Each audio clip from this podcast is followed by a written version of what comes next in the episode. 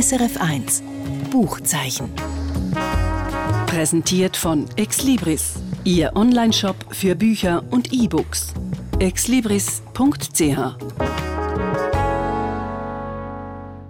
Herzlich willkommen zum Literaturstammtisch. Mein Name ist Annette König. Und heute Abend stellt mir Ihnen drei Bücher vor, wo Freiheit, also das Freisein oder eben das Nicht-Freisein, eine ganz zentrale Rolle spielt. Im lang ersehnten neuen Roman von Daniel Kehlmann geht es um einen Künstler und die Unfreiheit im Dritten Reich – im neuen Roman von Drago Jančar macht mir einen Sprung in die 1960er Jahre, wo es ums nicht frei sein unter dem Tito im ehemaligen Jugoslawien. Und im neu übersetzten Thriller Hund 51 vom Bestsellerautor Laurent Godet reisen wir in die Zukunft und erleben eine unfreie Welt, wo unter der Fuchtel von einem Riesenkonzern steht. Mir gegenüber meine Kollegin aus der SRF Literaturredaktion. Herzlich willkommen, Franziska Hirsbrunner. Hoi. Und für einen ist nicht hier bei mir, aber über Leitung zugeschaltet, hören wir jetzt gerade die Stimme von meinem Kollegen Felix Münger. Hallo Felix. Wunderschönen Abend miteinander. Lang gelangt drauf. Endlich ist er da. Franziska, du hast uns den Roman von Daniel Kehlmann mitgebracht. Sein größter Erfolg, die Vermessung der Welt über den Naturforscher Alexander von Humboldt, liegt jetzt schon einige Jahre zurück. Aber gleich vergleicht man jedes neue Buch von Daniel Kehlmann mit dem ja, Bestseller. Ist jetzt das neue Buch Lichtspiel ähnlich gut? das ist eine große Frage.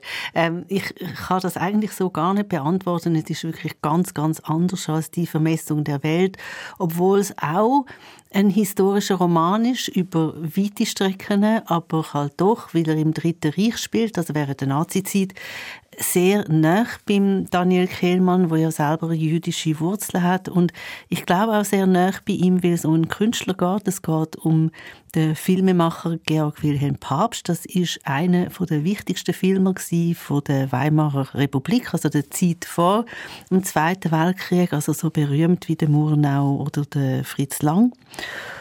Wo die Nazis an die Macht gekommen sind, hat, äh, ist er emigriert äh, nach Frankreich, weil ihm die überhaupt nicht passt haben. Dann ist er auf Hollywood gegangen und dort ist er völlig abgeschifft. Er hat auch überhaupt nicht Englisch können und er hat sich nicht wie so viele andere entschieden, doch zu bleiben, glücklich zu sein, dass er entkommen ist. Also er ist nicht verfolgt aber er hat einfach nicht mit den Nazis zu tun haben. Aber er war irgendwie so beleidigt dass das nicht geklappt hat mit seiner Karriere in Hollywood, dass er zurück ist auf Europa. Und in Sachen Karriere, also er ist zum Beispiel der Entdecker von der Greta Garbo. Und ähm, also so am Anfang sind das ja noch Stummfilme gewesen, und ein kurzer Ausschnitt aus dem ganz berühmten Stummfilm mit der Greta Garbo, der heißt Die freudlose Gasse, der ist von 1925, der gibt es auch im Internet, das kann ich nur empfehlen, den zu schauen, ist ganz toll.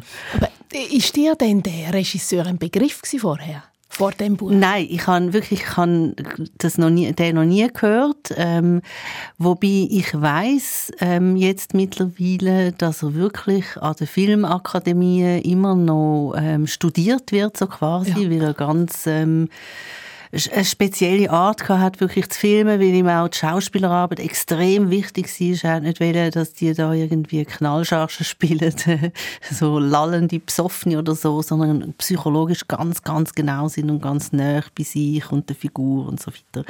Ähm, was das Tragische ist an dem Georg Wilhelm Papst, ähm, er hat, es ist nicht genau äh, erwiesen, wie es dann gekommen ist, aber da erfindet halt dann der Daniel Kehlmann etwas, also er geht dann, bleibt dann nicht einmal in Frankreich, sondern geht zurück auf Österreich mit seiner Frau, mit seinem Kind.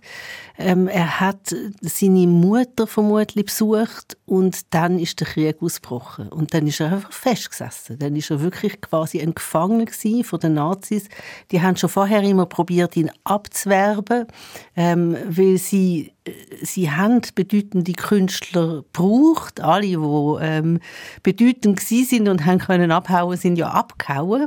Und dann haben sie also den, den ähm, Friedrich Wilhelm Papst ähm, regelrecht als Geisel genommen und haben gesagt so und du machst jetzt Filme für uns. Und sind denn das so Propagandafilme gewesen? Nein, das sind keine Propagandafilme aber was Daniel Kehlmann sehr schön schildert, es sind doch Filme wo nicht mal künstlerisch oder inhaltlich ähm, Kompromiss gemacht haben, aber wo über alles hinweg gesehen haben, was eigentlich in der Welt rundherum passiert ist. Und der Papst ist einfach froh gewesen, dass er das unglaubliche Budget hat, das ihm die Nazis zur Verfügung gestellt haben. Und hat dann einfach so ein bisschen laviert, oder? Er hat ihnen so ein bisschen Zucker gegeben. Ähm, also nicht mit rassistischen Geschichten, aber einfach so in einem Stil, wo ihnen vielleicht ähm, gefallen hat. Aber vor allem ist es ihm darum gegangen, dass er sich künstlerisch kann verwirklichen kann. Also eigentlich den, den Frieden haben äh, mit dem Krieg, sozusagen. Genau, so kann man es sagen, ja. Und ist denn gerade das Besondere an dem Buch, also die Situation von dem Künstler zu schildern, vielleicht auch gerade um eine Brücke zu schlagen zur Gegenwart? Ich finde ein Stück weit schon, also es gibt jetzt nicht viele Interviews mit dem Daniel Kehlmann zu dem Buch, aber eins gibt's und da sagt er ganz dezidiert und immer wieder dass eine Diktatur fast alle korrumpiere. Dass es also ganz, ganz schwierig sei, in einer Diktatur, was soll ich denn sagen, eine reine Weste zu behalten, dass man da ein kleines Kompromiss macht und dort ein kleines Kompromiss, Kompromiss. Also dass die Leute, die wirklich ja, die Kraft haben, zu sagen Nein. Und ja dann allenfalls auch umgebracht werden für das Nein, dass die Leute wirklich, dass man die quasi an, einem, an einer Hand abzählen Und das hat mich noch beschäftigt, auch beim Lesen, weil ja, ähm, man macht sich ja immer so einfach, wenn man dann so rückwirkend Leute verurteilt für das, äh, was sie gemacht haben oder was ihnen passiert ist. Also offenbar geht es ja schon auch um die alte Frage, wie weit muss man sich einer Diktatur unterordnen, wie weit kann man sich da auch zur Wehr setzen. Also das, die ganze Frage vom Mitläufertum und wie erscheint denn die Figur Papst, jetzt, wenn du das gelesen hast, ist das jemand, der das doch gut macht und seine Freiräume, die man ja schon immer hat, auch ausnützt? Oder ist, ist er doch jemand gewesen, der aufgrund von seiner Versessenheit zum Kino, wie du das jetzt erzählt hast vorher, eigentlich noch ganz gern kooperiert hat? Nein, so kann man es nicht sagen. Er hat nicht ganz gern kooperiert, aber er hat, also das habe ich beim Lesen mehr und mehr gedacht, er hat wirklich das Kunstmachen können als eine Art auch psychologisches Schutzschild brauchen. Also das ist das gewesen, wo ihn wie auch vor sich selber geschützt hat und vor ja, negative Gedanken, die er hätte müssen haben. Also ich kann ein Anekdötchen erzählen, das ist, äh, sein letzter Film ist verschollen, das ist tatsächlich so. Und da erzählt der Daniel Kehlmann eine unglaubliche Geschichte dazu und die verrate ich jetzt nicht. Der Film wird gedreht in Prag. In Deutschland kann man gar nicht mehr drehen, da gibt es irgendwie das Material einfach schon gar nicht mehr. Und es gibt auch die Statisten nicht mehr. Und äh, der, der Papst ist natürlich die Art von Regisseur, das ist irgendwie wie ein, was nicht, ein, ein kleiner Diktator, der erwartet, dass alle irgendwie um ihn herum tanzen und ihm parat machen, was er braucht. Also dann meldet man ihm irgendwie, ja, also die Statisten ähm, kommen nicht. Und dann flippt er raus und dann eine halbe Stunde später heißt es, ja, die Statisten kommen doch. Und die kommen dann aus dem Konzentrationslager. Und der das ist ihm dann egal. Er, es ist ihm, das ordnet er einfach seiner Kunst unter. Er fragt nicht einmal, oder? Er, ihm fällt vielleicht nicht einmal aus, auf, dass die Leute vielleicht ein bisschen komisch aussehen, sondern er arrangiert sie, wie er alles arrangiert und ist glücklich damit und sagt immer wieder, der Film, das wird mein bester Film und alles geht vorbei, aber die Kunst bleibt. Stellt der Daniel Kehlmann sozusagen als auktorialer Erzähler die Frage nach der Moral oder stellt man die sich selber beim Lesen? Im Beobachten von dieser Figur? Die stellt man sich selber. Also der Daniel Kehlmann mischt sich da wie nicht ein. Er schildert, was passiert, aber er gibt kein Urteil ab. Wie sehr ist denn das Buch eine Romanbiografie? Also es ist ja so, dass der Kehlmann ja immer gern mit Fiktion und historischer Wirklichkeit spielt, also eben Vermessung der Welt oder eben auch im Till-Buch, seinem letzten grossen mm. aus dem 30-jährigen Krieg. Äh, also komme ich da ein Bild über, über die wirkliche Person, Papst, oder ist es denn doch eher eine Fiktionalisierung? Ich glaube, es ist beides. Also über den Papst kann man ja nicht so viel wissen. Der ist wirklich schlecht ähm, dokumentiert oder einigermaßen äh, schlecht. Äh, also man findet nicht viel, wenn man den jetzt geht, googelt. Mir fällt einfach auf, dass die Figuren insgesamt, und das finde ich wirklich schade, an diesem sehr überzeugenden Buch so ein bisschen holzschnittartig sind. Also ich kann euch schildern am Beispiel Leni Riefenstahl. Das ist ähm, die das ist wirklich eine Propagandafilmerin für die Nazis und eine Sportfrau. Ähm, und er erfindet dann, und vielleicht ist es sogar so gewesen, dass der Papst einmal mit der Riefenstahl gefilmt hat. Also, dass er ihren irgendwie hat müssen zu Hand gehen. Und ähm, da heißt dann irgendwie, also da wird sie einfach geschildert, wie man es auch aus den Büchern kennt, oder? Als irgendwie die absolut verbissene, rassistische, üble Nazi-Frau mit einem Gesicht wie einem Totenschädel und so. Also, das ist so, und, und da denke ich dann einfach, ja, oder die Greta Garbo ist, oder, wo einem, wo einem Papst nicht hilft in Hollywood, ähm, sondern sich so fein zurückzieht und ja, nur im Halbschatten sitzt. Das ist dann auch so, das, das ist fast Klischee, oder? So ja. redet man über Garbo, so redet man über andere Figuren. Und mit dem Papst selber ist es auch so ein bisschen so. Ich lerne zwar ganz viel beim Lesen über seine Art, wie er an Film angeht, wie, wie er schafft und das ist auch spannend. Aber denke ich manchmal, ist das noch ein Mensch oder ist das einfach eine Regiemaschine? Also das, das wird, da wird das Buch für mich nicht warm. Mhm. Ich bleibe immer noch ein bisschen an der Frage hängen von dem ganzen Mitläufertum, wo wir vorher darüber geredet haben. Gibt es denn so einen Moment, wo du findest, jetzt hätte er ja anders können entscheiden Jetzt hätte er einen anderen Weg gehen Also sich einfach in die Filmwelt zu flüchten, sage ich mal, und die Augen vor der Wirklichkeit zu schließen. Weil das macht er ja offenbar. Mhm, genau. Also ich habe es am heftigsten gedacht, in, in dem Moment, wo er ähm, sich entscheidet, Hollywood den Rücken zu kehren. Ähm, ich, also ich weiß es, man weiß es aus eigener Anschauung, wie demütigend das kann sein, wenn man zum Beispiel Sprache nicht kann und wenn man nicht ernst genommen wird. Ich weiß es von so vielen Menschen, Künstler, aber auch sonstigen Menschen, wo wirklich alles verloren haben, indem sie haben müssen ins Exil. Das geht den allermeisten Leuten so, die, zu uns in die Schweiz flüchten. Die sind nicht mehr da, die sind einfach Flüchtlinge, basta, egal was sie sind in ihren Herkunftsländern. Und da denkt man wirklich, also ja, zum jetzt ein bisschen schimpfen, so ein Idiot, oder? Also andere mhm. hätten sich die Finger abgeschleckt, wenn sie hätten dürfen in den USA bleiben, mhm. oder? Und er könnte bleiben und ist beleidigt und geht zurück auf Europa. Und ab dann habe ich das Gefühl, Felix, um deine Antwort vielleicht doch ein bisschen zu beantworten, ist er wirklich wie eine Maschine.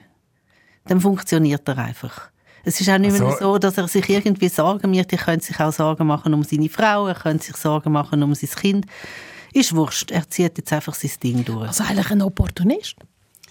Aber das ist ja nicht Opportunismus. Also wenn man einfach zu seinem eigenen Nutzen schafft. Opportunismus wäre ja, anderen Leuten das Wort zu reden. Und das macht er nicht. Also es gibt eine ganz schlimme Szene ähm, am, ziemlich am Anfang vom Buch ähm, mit dem Goebbels. Das ist der Kulturminister von, ähm, vom Dritten Reich, wo der Papst unter Druck setzt und ihm sagt, ähm, ich kann Ihnen bieten, was Sie wollen, auch KZ. Mhm. Oder? Und da ist klar, also da ist der Papst nicht der, der sagt, ja, also gut, dann gern KZ. Also ja, ja, klar. Es ist wirklich, da wird's, darum sage ich auch geiselhaft, oder mhm. habe mal gesagt geiselhaft, da wird es wirklich extrem eng. Ich habe bei den anderen Büchern von Daniel Kehlmann, die ich schon gelesen habe, zum Beispiel eben Till, genossen die Art von der Erzählung. Also der Daniel Kehlmann ist wirklich einer, der kann schreiben kann, habe ich das Gefühl. Wie ist das Buch sprachlich? Es ist vielleicht in gewisser Art nicht so rasant wie die früheren Bücher, ähm, so ein bisschen, ja, wie stiller. Und dann ist es auch, aber nur im Ton, also nicht im Ganzen, ich sehe immer etwas ganz Düsteres, Bruns. Mhm. Also das ist ein, ein mhm. Klischee jetzt auch oder von mir, wenn man von der Nazi-Zeit redet. Also es ist wie eine fast ein bisschen, das ist komisch, aber es ist fast ein bisschen auch ein Kasperli-Theater. Es ist nicht wirklich eine authentische Sprache. Man hat wirklich immer das Gefühl, da, da schnurrt etwas ab. Das ist gar nicht echt, was da passiert. Das ist einfach ein Falschspiel von vorne bis hinten. Und der Titel heißt ja Lichtspiel, oder? Das ist halt der Film, so hat man im Film gesagt damals. Aber man merkt einfach, äh, dass es ist wirklich irgendwie extrem bedrückend auch, was er schildert. Und das hat schon mit der Sprache zu tun, dass er nicht so, vielleicht nicht gar so ähm, ausholt wie in seinen früheren Romanen. Oder vielleicht eben wieder das Lichtspiel, die Art vom Filmemachen damals vielleicht ein bisschen in Wort fassen wenn man die aus der heutigen Perspektive anschaut, so ein bisschen das Düstere drinnen. Ja, das stimmt. Also ich meine, er hat auch Louise Brooks entdeckt. Das ist eine amerikanische Tänzerin und Schauspielerin gewesen, so mit einem unglaublich schönen schwarzen Pagenkopf und so einem, also einem Gesicht wie ähm, also, wie, wie mit Büsi zum Beispiel, ein unglaublich ausdrucksvolles Gesicht, wo er ähm, mit ihr zusammen die Büchse der Pandora ähm, gedreht hat und das ist so eine Geschichte von einer Frau unter lauter Mannen, wo ähm, die Frau über so hauen und es klingt dann am Schluss doch nicht ganz. Und all die Filme sind ja, wenn man sie jetzt heute schaut, gerade Stummfilme, die sind irgendwie schon auch ganz fremd für uns heute. Hast du nach dem Buch dich auf die Filme eingeladen? Ja, ja, ich bin die schauen und ich finde, es lohnt sich. Also eben der, der Gabo-Film, da gibt es nur noch einen Clip. Vielleicht würde man den irgendwo in einem Archiv schon bekommen. Und ähm, die Büchse der Pandora, das ist wirklich einer der ganz berühmten Filme vom Papst. Die, das kann man im Internet gratis schauen. Also wir haben hier ganz viele Tipps für das Buch, für den Film vom Papst. Hier noch eine Angabe zum Buch. Daniel Killmann, Lichtspiel heißt sein neuer Roman. Er hat 480 Seiten und ist erschienen im Rowold Verlag. Der Drago Jančar, er gehört zu den international bekanntesten Schriftstellern aus Slowenien. Und Slowenien ist das Jahr auch Gastland an der Frankfurter Buchmesse, wo heute Abend offiziell eröffnet worden ist. Das Land präsentiert sich mit mehr als 80 Büchern und darunter ist auch als die Welt entstand vom 75-jährigen Altmeister Drago Jančar. Felix, wie ist denn der Buchtitel zu verstehen? Das klingt religiös, eigentlich so nach einer Schöpfungsgeschichte. Ja, also es ist nicht im klassischen biblischen Sinn eine Schöpfungs äh, Schöpfungsgeschichte. Allerdings stellt das Buch dann schon die Frage nach dem Grundsätzlichen. Also da geht es eben um Fragen wie, wer ist eigentlich der Mensch? Was treibt denn an? Also das ist schon die ganz grosse Kelle, die da der Drago Janca führen nimmt. Aber jetzt auf den ersten Blick geht es zuerst mal um eine Welt, die nach dem Zweiten Weltkrieg neu entstanden ist. In Deutschland ist es ja die berühmte Stunde Null gewesen, der Neuanfang im zerbombten ehemaligen Dritten Reich. Und der Roman von Drago Jančar, der spielt in Slowenien, wo wie ganz Jugoslawien von der Achsenmächte besetzt war im Zweiten Weltkrieg. Und in den Jahren nach dem Krieg ist es dann Teil vom sozialistischen Jugoslawien geworden, mit dem Tito an der Spitze. Und in dieser Zeit, also konkret etwa im Jahr 1960, 61 spielt der Roman, und zwar in der slowenischen Stadt Maribor. Und da lebt die Hauptfigur, der zwölfjährige Daniel, und der erzählt, was er in seiner unmittelbaren Nähe sieht, was er beobachtet, nämlich eine völlig zerrissene Gesellschaft. Also der Grund ist die Wunden vom Krieg, die wirken nach im Krieg, also während der Besatzung äh, durch Hitler-Deutschland und Mussolini-Italien, hat es viel gegeben, wo den Faschisten angelaufen sind, wo für sie geschafft haben, wo kollaboriert haben, wo dann sogar zum Beispiel mit der Wehrmacht in den Krieg gezogen sind.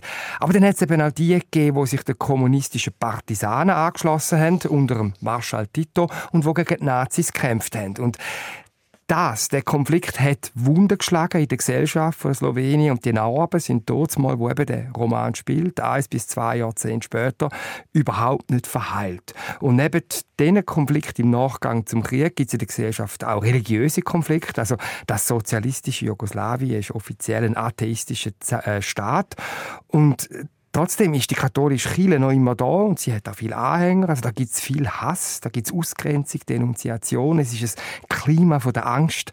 Da werden angebliche Regime finden von den Behörden abgeholt. Da gehen Abgründe auf.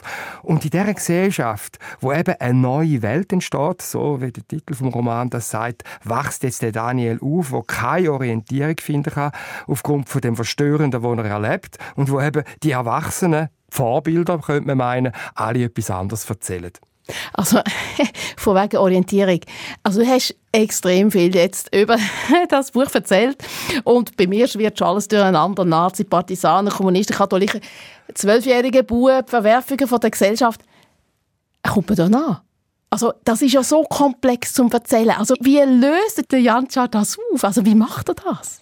Dass man eben nachkommt als Leserin und Leser es hat durchaus den Überblick. Also es ist auch nicht so ganz dünn, das Buch. Es hat, ähm, wie viele Seiten hat es? Es hat, es hat äh, 271 Seiten, also er nimmt sich da durchaus ein bisschen Platz. Und er erzählt eben die unterschiedlichen Positionen, die du findest, äh, äh, da im Kopf umeinander. Also ehemalige Nazis, Partisanen, äh, Kommunisten, Katholiken und so weiter. Erzählt er über Figuren. Und alle Figuren stehen für etwas Spezielles. Mhm. Also zum Beispiel der Vater. Das ist ein absolut der äh, Chile-Gegner, das ist ein, ein Nazi-Gegner, das ist ein ehemaliger Partisan, also der hat mit den Kommunisten gegen Besatzer gekämpft. Denn die Mutter, die ist sehr streng religiös, also die geht immer noch in die Messe, sie schickt auch ihren Sohn, den Daniel, zum Priester. Dann gibt es den Priester, der eben für das äh, katholische Slowenien steht. Äh, dann der Vater vom besten Freund, das ist ein ehemaliger Nazi-Kollaborateur, der in dieser Gesellschaft ausgrenzt wird. Also das ist sehr plastisch plastisch gemacht. Und andererseits äh, erzählt das der Drago Janca auch über Geschichten, die sind zum Teil sehr lustig auch zum Lesen. Also da gibt es zum Beispiel die Geschichte, dass der, der Daniel mal ein Päckchen bekommt aus den USA von einem entfernten Verwandten und auf de, in dem Päckchen hat es ein T-Shirt mit dem Aufdruck Red Devils, also rote Teufel, Fußball oder äh, Motorradclub, was auch immer. Und er zeigt dann, wie das bei diesen verschiedenen Figuren total unterschiedlich ankommt, dass er jetzt das Liebling anleitet. Also die Kollegen in der Schule, die finden das super. Der Vater findet, was zum Teufel, äh, redest du da, hast du da einen Teufel auf deiner Brust, zieht das sofort aus. Der Priester, wo er das sieht, also die roten Teufel rührt dann zur Kille aus. Und die Lehrerin, das ist übrigens auch so eine fanatische äh, Kommunistin, die ähm, redet gerade das erste Mal mit den Eltern von Daniel ein ernstes Wörtchen. Also wie, wie ist denn das jetzt genau mit der Komik? Ähm, geht die in der Richtung Slapstick oder hat die so einen doppelten, was weiß ich, ein bisschen verhüllten Boden? Ja, also Slapstick ist es nicht. Äh, so dick dreht, dreht der Drago Janca nicht auf. Es ist eher so ein, ein doppelter Boden. Also die Geschichte mit dem Liebli zeigt einfach, wie zerrissen die Gesellschaft ist. Und es ist eigentlich, äh, ja, es ist nicht, es ist nicht mehr zum Brüllen, darum muss man darüber lachen. Also. Wie kommt denn die Sprache daher? Hast du uns vielleicht einen Ausschnitt, dass das zum Tönen kommt? Ja, es ist eine sehr poetische Sprache. Es ist eine sehr elaborierte Sprache, die der Drago Janca da verwendet. Äh, das kommt auch in der Übersetzung sehr gut über. Es sind eher, sage jetzt mal, kurze Schilderungen, Andeutungen, eher knappe Dialog. Und dann eben in gewissen Passagen entwickelt er eine enorme sprachliche Kraft. Man kann auch sagen, sie wird zum Teil fast ein bisschen pathetisch. Ein Ausschnitt, ja. Äh, einmal äh, sinniert da der Daniel aus der Rückschau über sich selber als Kind Kind und da steht, ach, die Kindheit, das entsetzliche Sehen, um das Schöne zu erkennen, die Not der Welt, um an ihr reich zu werden. Wenn die Seele es schafft, aus ihrem Gefängnis zu fliehen und frei über die Gefilde, durch die Zeit, über die Wälder und Gipfel zu schweben, durch dunkle unterirdische Tunnel zu laufen und auf der Barke des Traums meandernde Flüsse zu befahren. Also sehr poetisch wird dort die Sehnsucht zeigt sich eben über die Abgründe, wo er erlebt, zu erheben durch Poesie, durch Literatur. Du hast gesagt, die Hauptfigur ist ein zwölfjähriger Bub, der versucht, sich zu orientieren. Gibt es denn innerhalb von dem Rahmen auch eine Geschichte, die den Roman vorantreibt? Also das eine ist einmal zum sagen, der Bub rettet sich eigentlich, der geht nicht unter in dieser äh, furchtbaren Umwelt, sondern der rettet sich in die Fantasie. Mit seinem kindlichen Verstand stellt er sich vor, äh, wie zum Beispiel jemand abgeholt wird, weil er Deutsch unterrichtet hat, weil er eben als ehemaliger Kollaborateur gilt, dass der jetzt auf Patagonien verreist ist. Oder er findet auch heilig, äh, indem er Geschichten erfindet und erzählt. Also der Daniel ist ein Dichter. Vermutlich wird er irgendwann einmal wieder Drago Janca selber zu einem Autor. Und ja, es gibt so einen Plot, wo die ganze Geschichte vorantreibt. Das ist ein Krimi, eine Kriminalgeschichte. Das ist der Roman auch. Es ist eine Coming-of-Age-Geschichte. Es ist ein, ein, ein, Zeitpanorama. Und es ist ein Kriminalroman auch. Es geht um eine enttäuschte Liebe. Es geht um Eifersucht, Loyalität, Ausbeutung, um Mord. Und der, die Geschichte ist verwoben mit dem Daniel. Und auch da wieder ganz äh, toll gemacht ist, denn, wie der, äh, wie der Drago Janca das macht, dass er eben die Geschichte, die der Daniel erlebt, äh, die spielt sich unmittelbar vor seiner Haustür in seinem Haus rein, oder in seinem Hof, wo er lebt, äh, in Maribor äh, spielt sich die ab.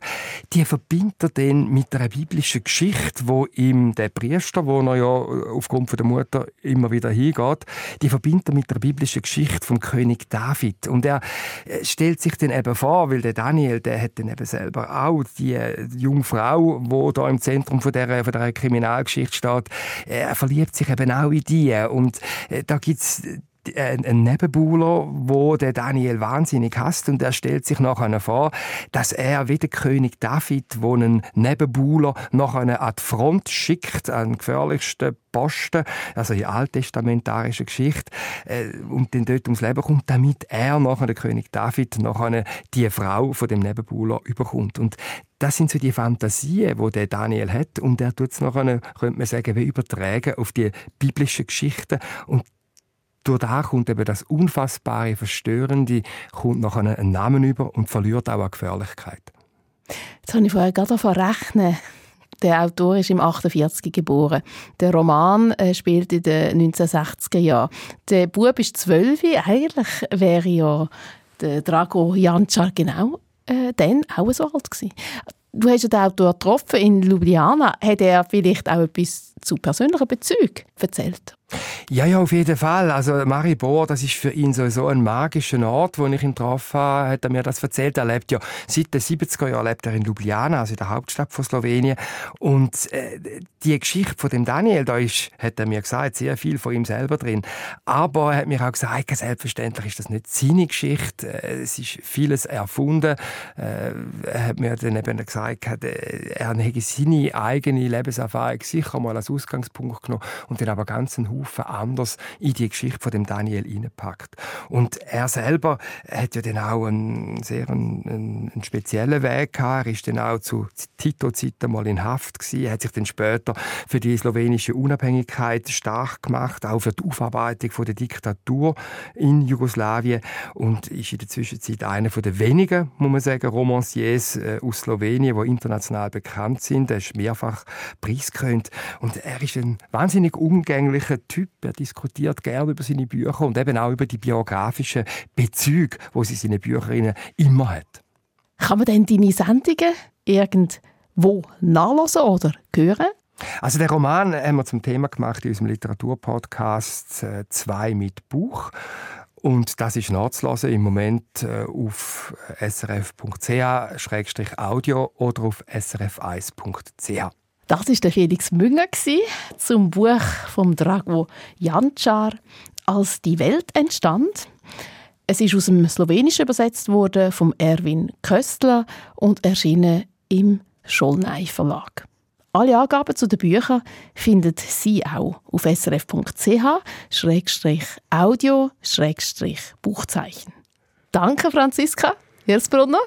Danke. Ne? Und auch dir, Felix Münger. Bis Danke. ein anderes Mal bei mir am Literaturstammtisch. Und zum Schluss kommt wie immer noch ein Buchtipp von mir. Der französische Schriftsteller Laurent Godet gehört zu den Prix Goncourt-Trägern. Seine Bücher sind immer Bestseller. Sein neuer Thriller «Chien 51» ist jetzt auf Deutsch herausgekommen und ist sogar auch noch das Lieblingsbuch vom französischen Buchhandel. Rund 51 erzählt die Geschichte von einem ehemaligen Griech, dem Sem, der seit 20 Jahren für den Grosskonzern Goldtex arbeitet, wo Griechenland nach dem Staatsbankrott aufkauft und auch die Bevölkerung unterjocht hat. Der Sem ist so etwas wie ein Schnüffler, eben ein Hund, ein Handlanger für die Polizei, der für Ordnung sorgt, und zwar in der Zone 3. Weil die Stadt, die er arbeitet, ist in Zonen eingeteilt. In Zone 3 und Zone 2. Und, und Zone 2 ist für die Privilegierten, die Reichen, und Zone 3 für die Armen, die, die nicht von den Folgen der Klimaerwärmung geschützt werden, durch so eine Klimakuppel, die vor Hitze, Orkan und auch im sauren Regen schützen die Zoneneinteilungen sind immer ein Politikum und es kommt ständig zu grossen Unruhen, wo der SEM einschreiten muss. Aber für einisch ist er nicht wegen dem unterwegs, sondern weil jemand ermordet worden ist. Und zwar zieht der Mord weite politische Kreis und für den Sem wird es gefährlich, lebensbedrohlich. 151 ist ein rasanter, dystopischer Roman noir, ein dunkler Politthriller, der einem durchschüttelt und auch überrascht. Wo Fragen aufwirft, wie beispielsweise, wie frei sind wir wirklich? Oder meinen wir, wir sind nur frei, aber eigentlich sind wir alle manipuliert? Oder eine weitere Frage, was braucht es für eine bessere Zukunft? Was für Regeln für eine gerechtere Welt? Ohne so eine Klassengesellschaft. Dann noch eine Angabe zum Buch. Laurent Godet, 151, das Buch hat 336 Seiten. Es ist aus dem Französischen übersetzt worden von Christian Kolb und erschienen ist es im DTV Verlag. Das ist es vom Buchzeichen. Mein Name Annette König. SRF 1 Buchzeichen. Präsentiert von Exlibris, Ihr Onlineshop für Bücher und E-Books. exlibris.ch